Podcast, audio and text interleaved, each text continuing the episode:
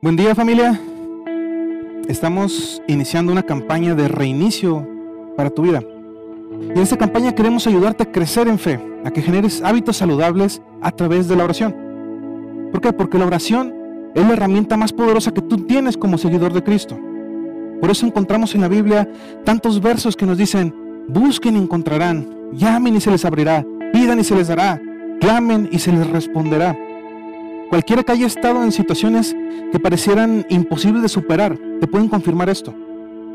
Dios puede quebrantar todo tipo de situaciones y posibles enormes barreras, obstáculos que parecieran increíblemente difíciles de superar. Situaciones en que tú pensarías, no hay forma de que yo pueda salir de esto. Pero una y otra vez Dios se abre paso a esto. Y tú puedes encontrar miles de testimonios de personas que están encontrando situaciones que parecieran imposibles de superar. Y Dios les ha dado la victoria. ¿Sabes? Los quebrantamientos suceden cuando los buscas. No suceden espontáneamente.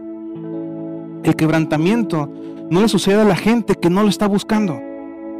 Hay un quebrantamiento en tu vida cuando tú buscas un, quebrantamiento en Dios. Y la forma de hacerlo es con la oración. Por eso quiero invitarte a ti a lo que llamamos 21 días de oración. Y en esta campaña vamos a ver cuáles son las claves para una vida de oración constante.